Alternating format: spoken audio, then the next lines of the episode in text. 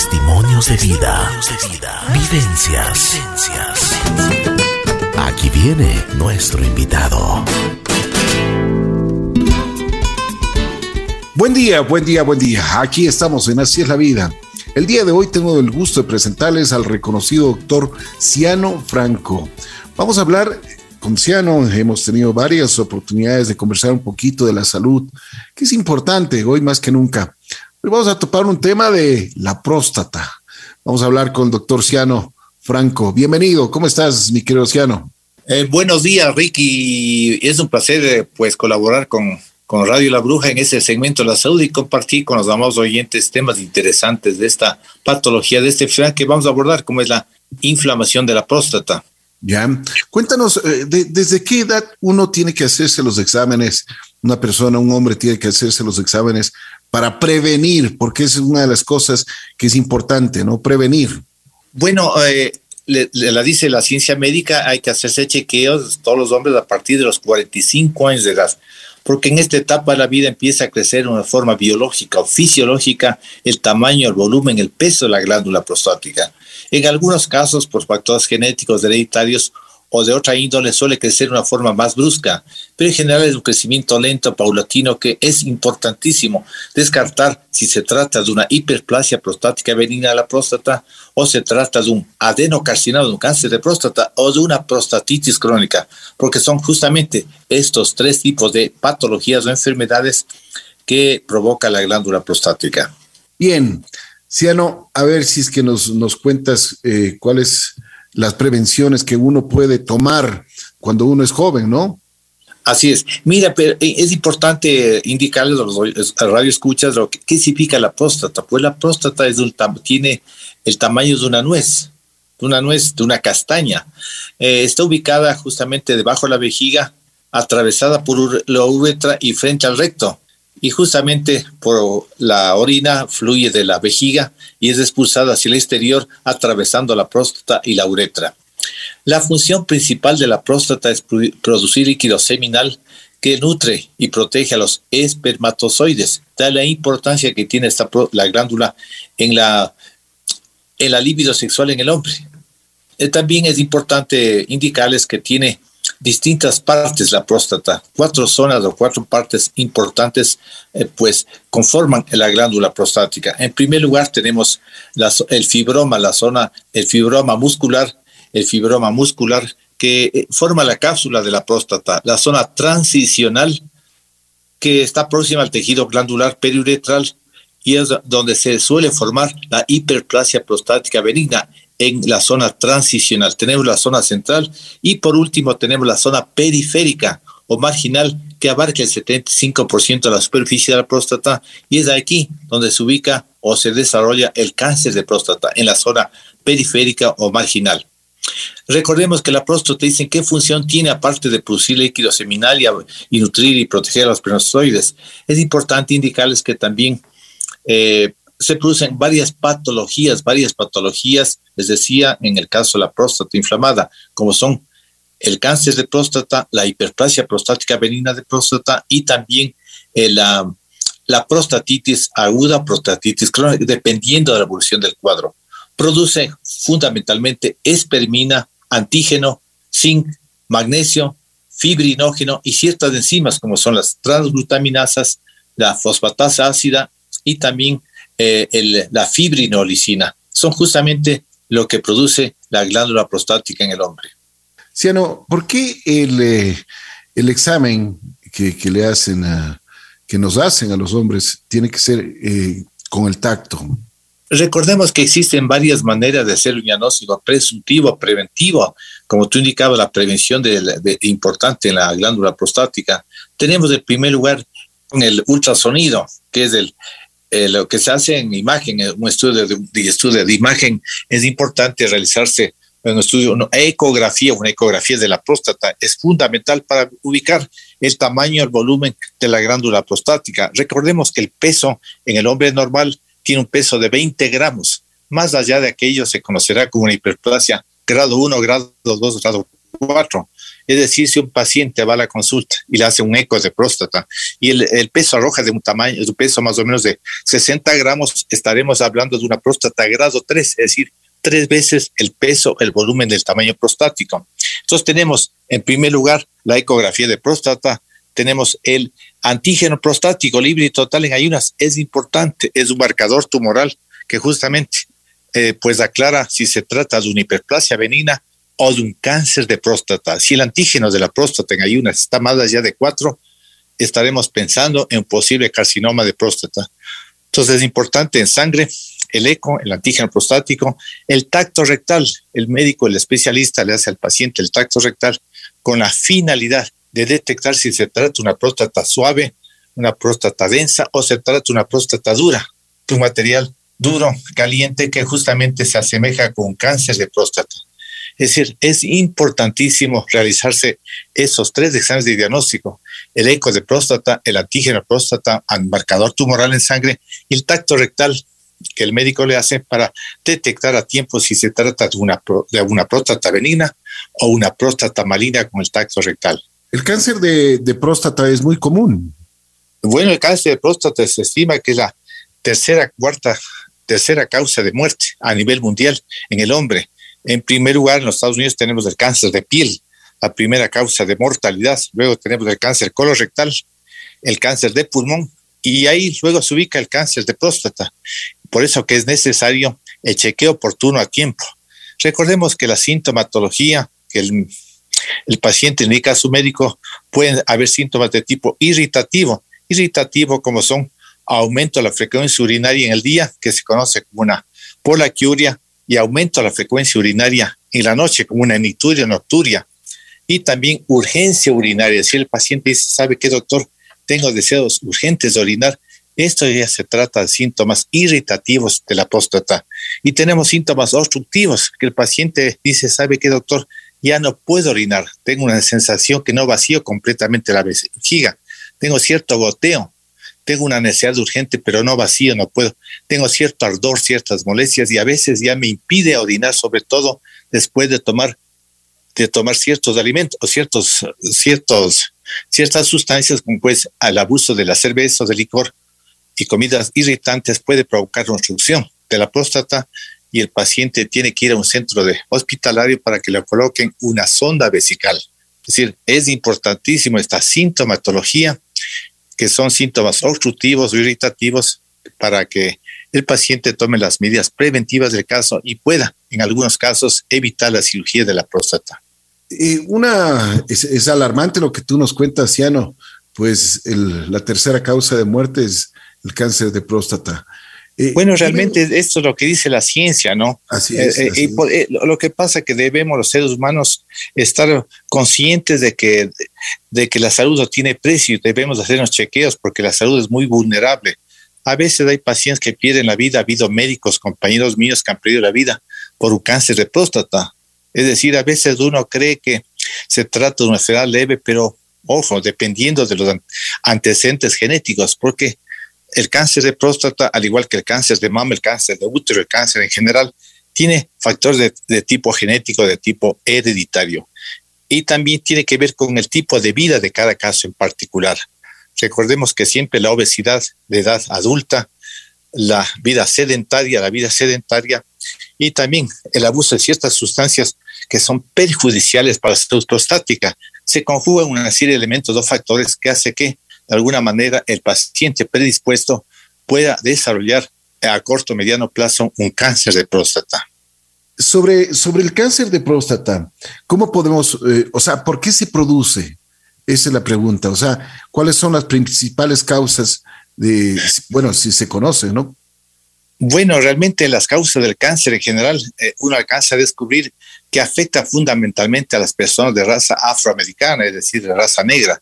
Tiene mayor presencia en este tipo de, en este tipo de raza. Igualmente en la persona de más de 50 años de edad. Miren, otra de las causas en la persona que tiene sobrepeso o obesidad.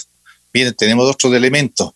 Otra cosa, la persona que lleva una vida sedentaria, que no hace ejercicio no, y que se alimenta de una forma inadecuada, que tiene eh, tiene pues de niveles elevados de colesterol, de triglicéridos y a veces también tiene otras enfermedades metabólicas como es una diabetes, una hipertensión arterial y también problemas de insuficiencia renal aguda.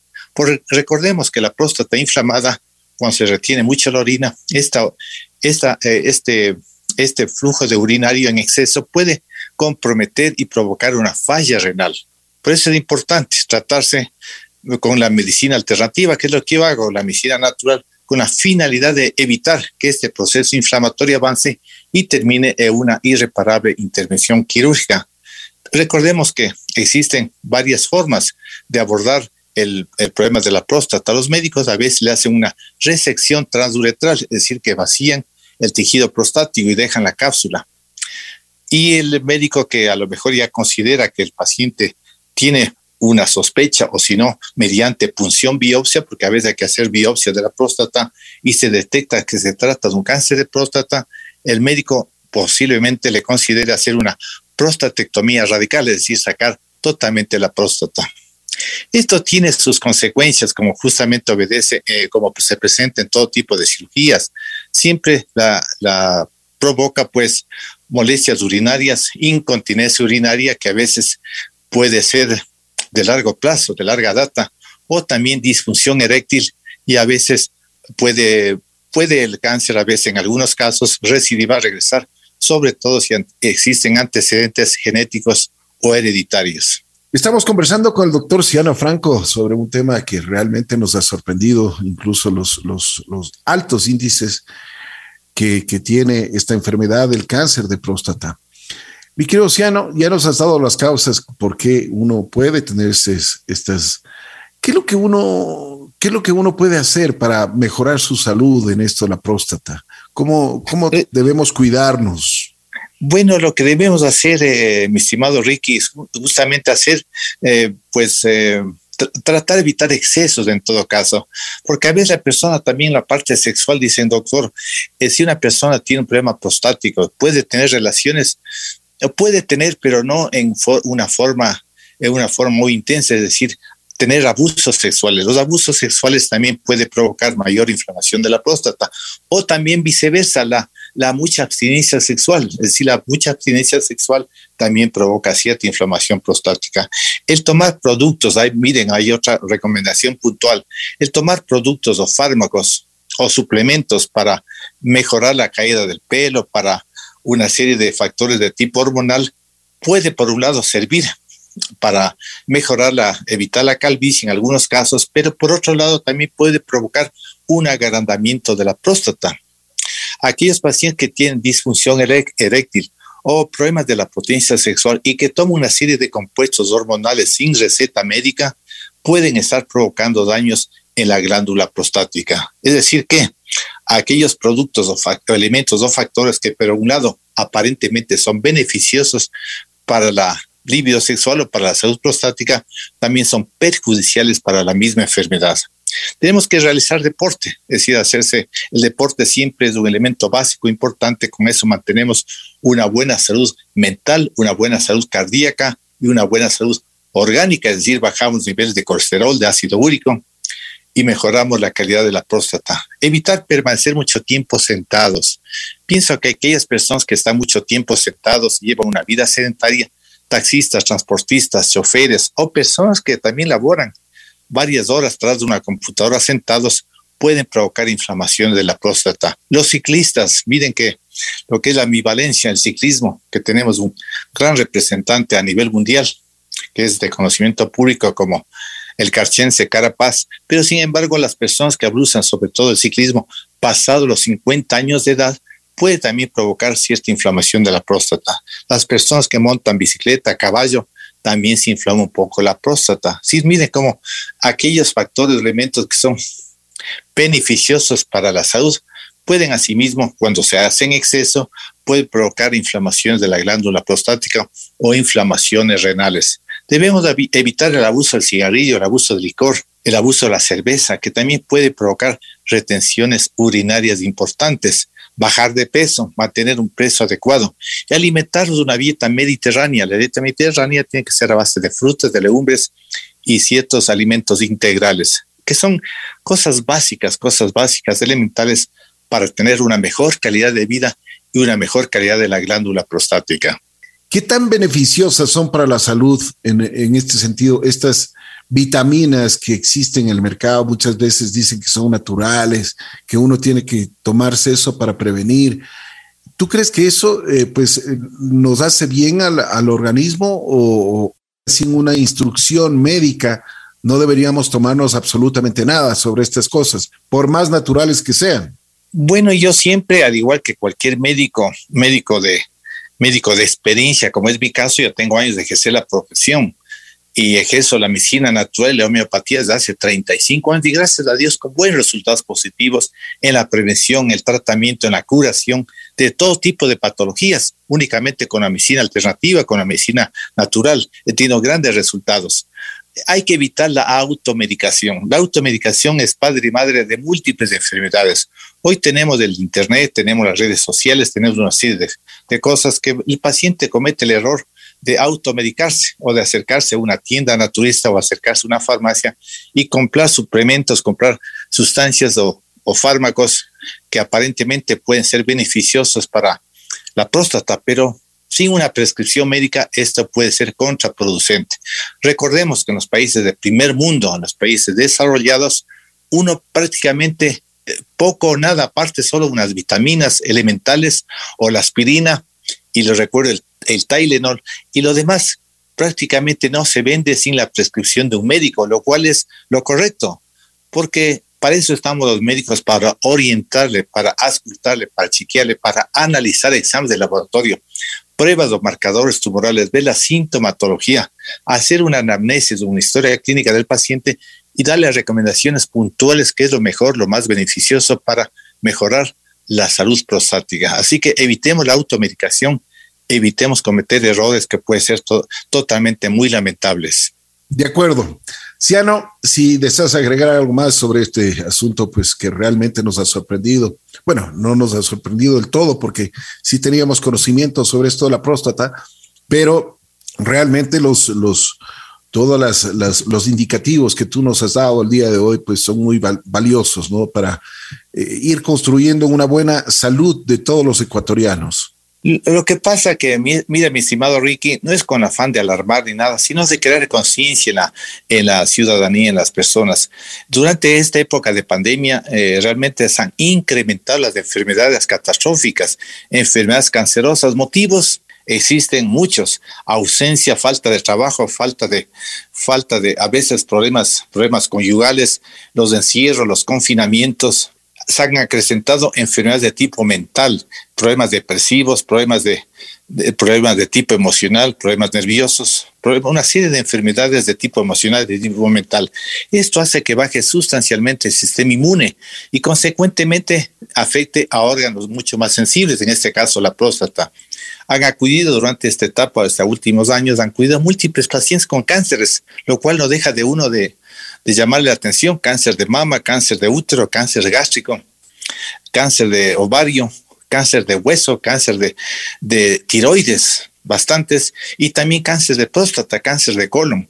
Es decir, uno dice, bueno, ¿y a qué se debe? Porque justamente son factores que influyen en el medio ambiente, los factores que digo, la ausencia de trabajo, los problemas, los problemas emocionales, los problemas familiares o a veces problemas ocupacionales. Es decir, una serie de elementos o factores se confluyen para que se incrementen este tipo de patologías. Sin embargo, mal tiempo, buena cara, decían nuestros padres. ¿Qué mejor que hacerlo que prevenir con la medicina natural? Independientemente del estadio, no esperemos que el médico nos diga, mire, señor, usted tiene un problema delicado para recién buscar la alternativa en nosotros mismos está prevenir y la prevención, sin lugar a dudas, está en tomar la medicina natural antes de que sea demasiado tarde. Porque los pacientes, desgraciadamente, dejamos la salud para el último.